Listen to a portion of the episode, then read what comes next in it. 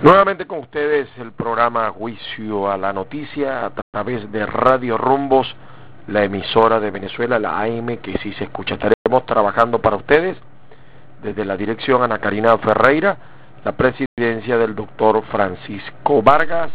Les habla Ángel Monagas, 6766, nuestro PNI 12384, los efectos de Conatel. Hoy el día eh, como siempre, muy noticioso en estos comienzos de, semana en Venezuela. Ya, como siempre, usted pendiente de Radio Rombos a las 5 de la tarde. Saludos a todos los amigos desde donde quiera que nos sintonicen a través de las 670 en AM. Eh, por ejemplo, nos llama poderosamente la atención el rumor que viene corriendo en torno a lo de el señor Rafael Isea, gobernador o ex gobernador del estado Aragua. Muchos rumores, muchos comentarios y empiezan las preguntas sobre si es verdad o es mentira. El señor Isea en un famoso tuit decía que era falso, que él no vende sus principios. Sin embargo, uno se pregunta cómo es eso de que ahora está radicado en los Estados Unidos. Vivir en los Estados Unidos no es fácil, sobre todo para una persona que sabemos que llega a los Estados Unidos no precisamente a trabajar en una venta de comida rápida, en los llamados fast food, o llega a parquear automóviles, etcétera. O sea, si ese señor está viviendo en los Estados Unidos con la excusa de que va a terminar una maestría, ya la cosa empieza mal a mi juicio, porque un funcionario honesto o que haya sido honesto en el desempeño del cargo, tendría que empezar a explicar cómo es que puede vivir una persona en Estados Unidos, llevarse a toda la familia de manera tan, tan rápida, tan súbita, a menos que por supuesto hayan algunos otros elementos eh, detrás, pues probable que lo haya estado planeando desde hace algunos años, eh, es probable que tenga una beca, etcétera. Todo eso es posible. Ahora bien, de ser o no testigo de la DEA, evidentemente que si él está en testigo como testigo protegido de la DEA, mientras él lo declare ante un tribunal, él va a gozar de algunos beneficios que no goza que o que no o, mejor dicho, él estará en un estatus en el cual no estará luego que declare, porque el sistema de protección en los Estados Unidos funciona más o menos eh, como alguna vez se aspiró en Venezuela que funcionara un sistema parecido y creo que hasta se presentó una ley sobre el particular. Que lo diga él en un tuit, no, de verdad, a mi juicio, no, no le quita lo, eh, la presunción que existe en su contra. De hecho, hoy en el diario El Nacional, eh, porque estos tuits de Rafael Isea eh, sobre su presencia en Washington y que supuestamente para continuar una maestría que empezó, no convenció a muchos aliados ni a muchos militantes del PSUV. Eh, el secretario político de Patria para Todos, Vladimir Miro, dijo que las acusaciones y el motivo de su presencia en Estados Unidos fueron insuficientes. Y algunos otros siguen preocupados por el contacto o por lo que pudo haberle dicho y sea a la gente de, de la DEA, de la Drug Enforcement Administration. Esas son las siglas de la DEA. Si está dando información, pareciera ser que esa información está llegando donde debe llegar, porque en los últimos días, por cierto, eh, vienen ocurriendo algunas cosas que nos pudieran indicar que algo está pasando. Este empeño del gobierno en demostrar que es el que más ha luchado contra el narcotráfico, no obstante que todavía acá en Venezuela muchas fortunas no pueden ser explicadas. Por ejemplo, ¿cómo es eso de que descubrieron 1.300 kilos en un avión eh, que partió hacia Francia? Y hay tres, tres pesos, presos, tres personas que evidentemente eh, son unas sardinitas, de, la gente quiere ver a los peces gordos.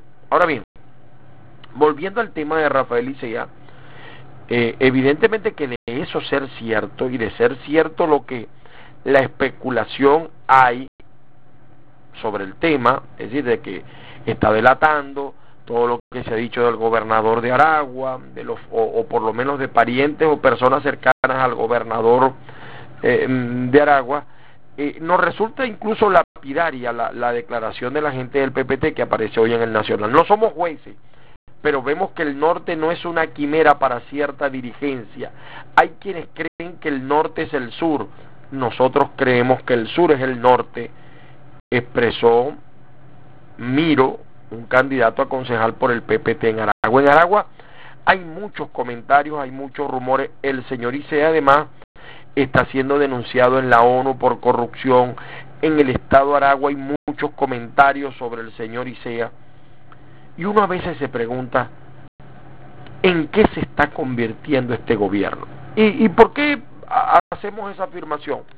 Hacemos esa información porque en días pasados, por cierto, siguiendo, así, siguiendo el juego al, al, nombre del programa en el sentido de hacerle juicio a la noticia, en el diario Últimas Noticias apareció una infografía sobre 24 años de corrupción en Venezuela.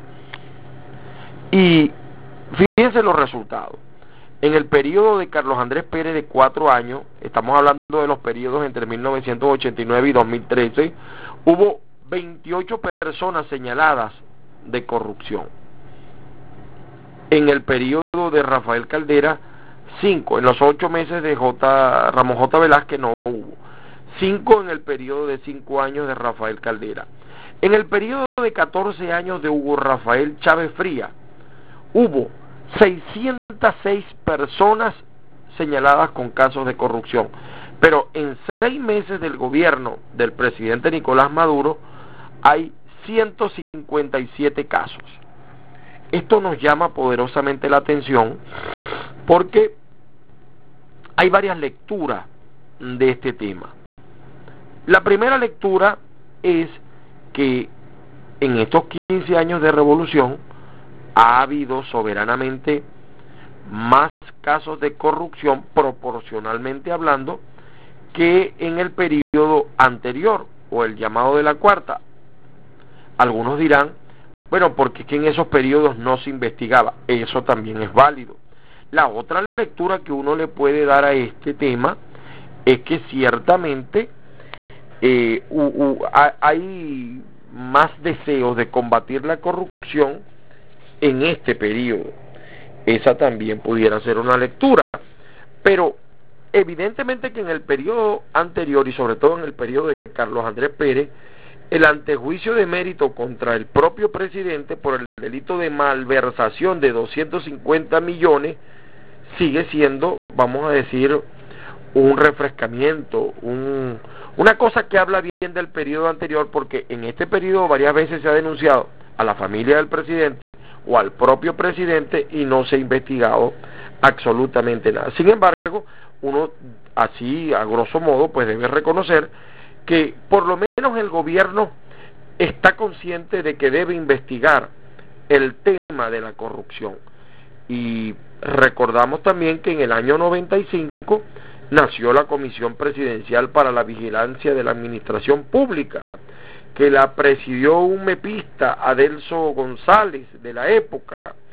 Pero en este gobierno, esa comisión no nació, aunque han habido varios eh, actos y varios señalamientos de que se va a combatir la corrupción, en parte con el nombre de este programa, caiga quien caiga. Eh, se han denunciado gobernadores, se han puesto presos a gobernadores, se han acusado a otros gobernadores tanto de oposición como del chavismo, eh, poco se ha hecho en esa materia. Por ejemplo, el caso muy emblemático de Diosdado Cabello.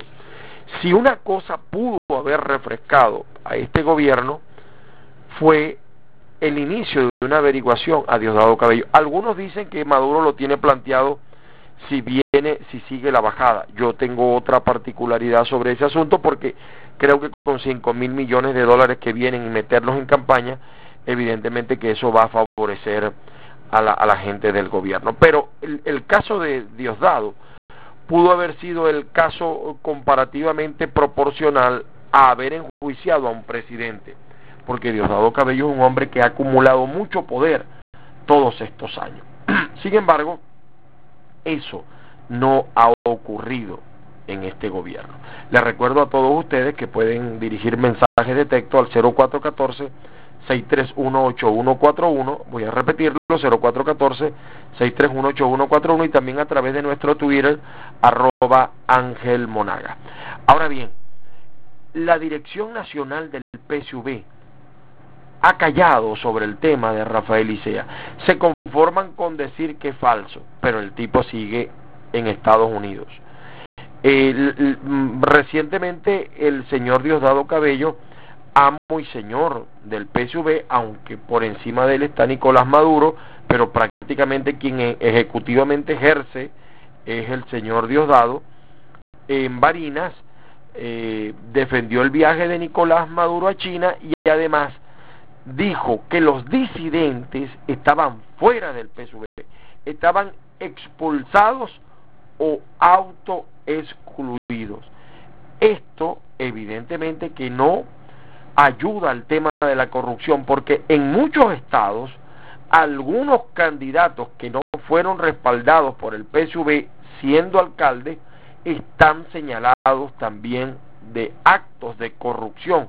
Hay otros que tal vez por allí viniera la inconformidad, que hay otros que según ellos han sido más corruptos pero no han sido investigados y sin embargo a ellos sí se les ha investigado.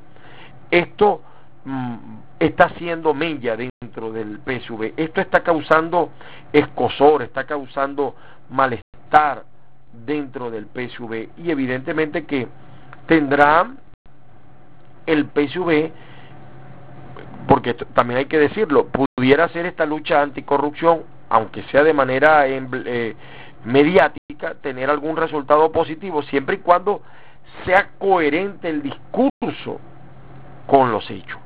Hasta ahora eso no es así. Si eso lo lograra el PSV, estaría un paso adelante de la mesa de la unidad, donde también hay algunos casos señalados de corrupción, pero no hemos visto, como en el caso del PSV, algunas solidaridades automáticas, como ocurrió con el caso del señor Diosdado Cabello. Otra noticia que, bueno, esta noticia es de ayer, pero de todas maneras se la voy a comentar hoy, o de ayer no, del fin de semana. Eh,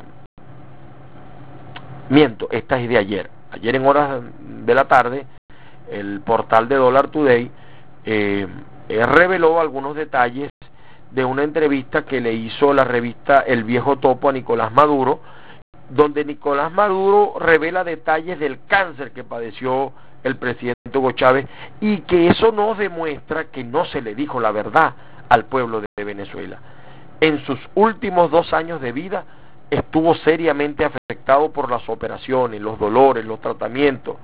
Así todo estuvo siempre al frente, al mando de la revolución, expresó Maduro tras destacar que pese a su enfermedad Chávez no descuidó ningún frente. Recalcó también Maduro en esa entrevista que Chávez se vio en la obligación de disminuir su ritmo para atender y mantener la dinámica de la revolución bolivariana. Siempre me lo van a escuchar decir, en un país serio, con un gobierno serio, con una opinión pública seria, esa clase de declaraciones produjera consecuencias, incluso renuncia, porque esa es la confirmación de que al pueblo venezolano nunca se le habló con la verdad, de que el presidente nunca estuvo curado y de que cuando asumió la candidatura para otro mandato, no estaba curado, estaba enfermo y esto revela además que la candidatura, ya muchos lo suponemos y lo sabemos, pero um, comprueba que ellos en el desespero de que solamente Chávez podía ganarle Enrique Capriles fue candidato. El día que se enteró de esta cuarta operación habló con los médicos, intuía que era el final. Maduro reveló que en octubre y principios de noviembre del 2012 fueron meses de muchos dolores cuando se descubrió la, reaparición del tumor y la necesidad de una cuarta intervención que representaba altos niveles de riesgo. Él, Chávez, decidió prepararlo todo por si acaso.